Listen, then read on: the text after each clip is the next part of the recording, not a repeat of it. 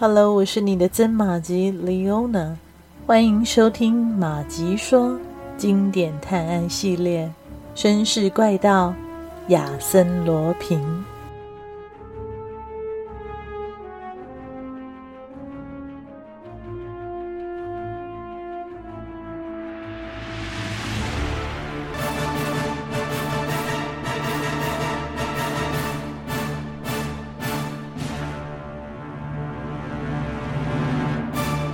星期之后，福尔摩斯在自己的住所收到了两封来自法国的挂号信。一封是维克多·安布勒瓦尔男爵借来的，他被偷走了一笔巨额财产，因此向福尔摩斯寻求帮助。随信附上的还有一张大面额的支票。另一封没有署名。福尔摩斯拆开来。他才看了一眼，就生气了起来。他把信纸猛力地往地板一砸。“亲爱的大师，如您所知，我对您十分的敬佩，也非常关心您的名誉。因此，请相信我，别人拜托您的事，您不要不加思索的就揽下，否则您会给自己带来很多麻烦。您的努力只会得到可悲的结果。”我真的希望您免于遭受这份屈辱，所以才以你我曾有过的交情，求您舒舒服服的待在家里，烤烤火，不要出门受上次那种罪了。请向华生先生致意啊，并向您表达崇高的敬意。您忠诚的亚森罗平。怪了，他好像知道维克多男爵寄信给我们呢。华生一脸惶恐地说：“他这是在向我挑衅。”福尔摩斯怒气冲冲地说了一句，然后按铃叫来仆人，要他准备行李。“夏洛克，你准备出门去巴黎？”华生问道。“你去那里主要是为了接受亚森·罗平的战帖，而不是帮助安布勒瓦尔男爵找回失窃的财富吧？”“我陪你去。”老朋友，你不怕左臂也遭到如同右臂的待遇吗？有你在，我还怕什么？好，有勇气，把握时间，华生，我们必须赶上到巴黎的第一班火车。要不要我去发份电报？不必，我不想让亚森罗平知道我到了巴黎。华生啊，这一次可要秘密行动。当天下午。福尔摩斯和华生登上了渡轮，在法国的加莱港上岸，又坐上了加莱开往巴黎的快车。一路上风平浪静，福尔摩斯好好的睡了一觉。抵达巴黎车站后，福尔摩斯和华生一下车就遇到一个奇怪的女孩，她焦急又痛苦的询问：“您是福尔摩斯先生吗？”请您千万不要到米里约街去。福尔摩斯没有对此多加理睬，而是和华生继续往前走。突然，几个粗黑的大字赫然映入眼帘：一长串后背着广告牌的人在街上游荡，他们背后的大幅广告上写着同样的文字：“夏洛克·福尔摩斯大战亚森·罗平，英国冠军。”抵达本部，大侦探前来揭开米里约街的秘密。详情请看《法国回声报》。福尔摩斯压下满腔的怒火，咬牙切齿地向米里约街十八号走去。米里约街十八号是这条街上的豪华公馆中最漂亮的一栋。作为百万富翁以及艺术家的安布勒瓦尔男爵，就和他的妻儿住在这里。在这里，福尔摩斯和华生受到了热情的款待。男爵把事情向福尔摩斯说了一遍。他失窃的物品是一盏犹太小油灯。油灯本身没有太大的价值，但是，这个灯里有一个暗盒，男爵把一件价值连城的古董首饰藏在里面。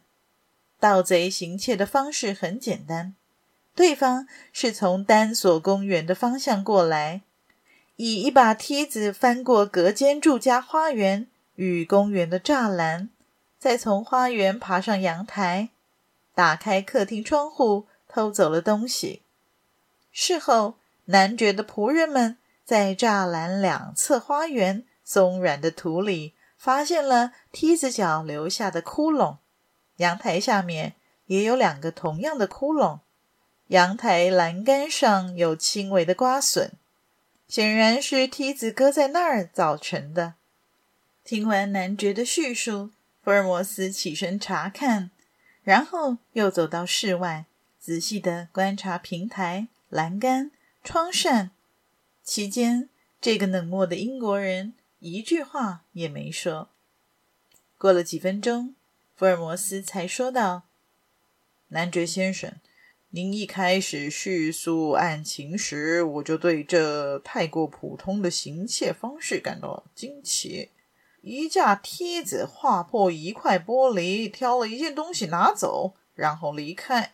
不，事情没这么容易，这太清楚，太明显了。这么说，窃取犹太油灯的行动是在亚森·罗平的指挥下进行的。亚亚森·罗平。男爵惊叫道：“但是根据种种迹象看来，他本人并没有参与偷窃，也没有外人进来。因此，也许是一名仆人顺着我刚才在花园看见的一条溜槽，从阁楼爬下阳台。但是有什么证据？亚森·罗平怎么可能空手走出小客厅呢？”他当然不会空手走出去啊！他他拿了那盏灯呢？拿走那盏灯并不妨碍他拿走这个镶满钻石的鼻烟盒，或者这条古老的乳石项链。这些都是随手就可以带走的。但这些东西原封不动，那是因为他本人没有来过。可是那些留下的痕迹呢？不过是做幌子，为了转移大家的注意力而已。这这怎么回事啊？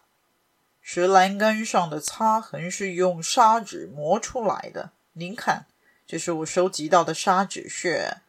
阳台正面的两个窟窿和栅栏附近的两个窟窿形状相似。这边的两个窟窿是平行的，那边的一对却不是。但是两对窟窿的距离不同，在阳台下面的是二十三公分，而在栅栏那边的是二十八公分。这么说，这四个窟窿是用一节削成梯子脚大小的木头搓出来的。福尔摩斯拿出一节木头，这是我在花园里的月桂树栽培箱下找到的。男爵佩服得五体投地。这个英国人跨进这道门槛才四十分钟，就把至今为止人们认为理所当然的证据都否定了，并根据一些更为可靠的事实推理出案情的真相，而且是完全不同的真相。这怎么可能啊？男爵夫人显然还是不相信。服侍他多年的仆人会背叛他们。福尔摩斯把亚森·罗平写给他的信递给男爵夫人。亚森·罗平，他是怎么知道的？有谁知道你们写信给我的事？没告诉任何人呢。这是晚上吃饭时我们突然想到的可行办法。当时仆人在场吗？不在场。当时只有我的两个孩子在场。哦，对了，还有家庭教师亚丽斯·德曼小姐。两个钟头后，福尔摩斯就在用晚餐时见到了这两个孩子。他们是八岁的索菲和六岁的昂利艾特。他们漂亮的眼睛一直盯着福尔摩斯。福尔摩斯刚想向他们询问些什么。一名仆人送来了一封给他的电报，谨致以由衷的敬佩之情啊，在如此短的时间内，您就取得了结果，的确令人惊讶。亚森·罗平，福尔摩斯一脸冰霜的将电报递给男爵后说：“先生，您现在该相信您家里有内贼了吧？”这天晚上，华生像个已完成任务，除了睡觉之外再无其他事可做的人那样安然入梦。但这样的舒服并没有维持太久，他很快的就被福尔摩斯摇醒了。华生，我需要您的眼睛，清醒点了。瞧，栅栏另一边的公园，你看见什么了吗？华生努力的揉揉眼睛，说：“啊，有一个不，两个影子。”快，华生，别耽误时间。他俩抓着扶手，摸索着走下楼，到了一间朝花园台阶开了扇门的房间。透过门上的玻璃。他们看见两道人影，奇怪，福尔摩斯自言自语：“我好像听到屋里有动静。”栅栏那边传来了一声轻轻的口哨，接着他们隐约见到一点灯光，似乎是来自屋内，好像是男爵夫妇在点灯。福尔摩斯补充了一句：“他们上面是安布勒瓦尔夫妇的卧室。”过了一会儿。公园那边又响起了一声口哨，这次稍微响了一些。福尔摩斯转动门上的钥匙，轻轻推门，先将头从门缝里探了出来。离他们不远处，贴墙架着一架梯子，上端正好搭在阳台栏杆上。一个人影从阳台栏杆上面滑下来，那人扛着梯子，匆匆地。朝栅栏跑去，他的同伙似乎在那儿等他。福尔摩斯和华生冲了出去，他们在那家伙把梯子架在栅栏上的时候追上了他。华生抓住了那个人，不让他往上爬，但那家伙转过身来，当胸捅了他一刀。华生闷哼一声，站立不稳，跌倒在地。见鬼了！福尔摩斯嘶吼道：“他要是死了，我一定杀了你！”那人迅速地翻过栅栏，与同谋会合后，逃进灌木丛里不见了。福尔摩斯扑向梯子，却又犹豫地转向躺在草坪上的华生。二十分钟后，医生赶来了，真是太惊险了！刀尖如果再刺进去四公分，华生的心脏就会被刺破了。男爵清查了房间，发现那神秘的访客这一次不像上次那样手下留情，不但无耻地拿走了镶满钻石的鼻烟壶和乳石项链，还把所有口袋装得下的东西都席卷而去。非常感谢您的收听，希望马吉们收听节目之后也别忘了按下赞助键，以实际的行动。支持马吉创作更多有趣的故事，也欢迎加入马吉的 Facebook 本专，搜寻“马吉说芝麻的麻，吉利的吉，说故事的说”，更欢迎大家帮忙转发分享，让更多的朋友认识这个节目。绅士怪盗亚森罗平，我们下集再续。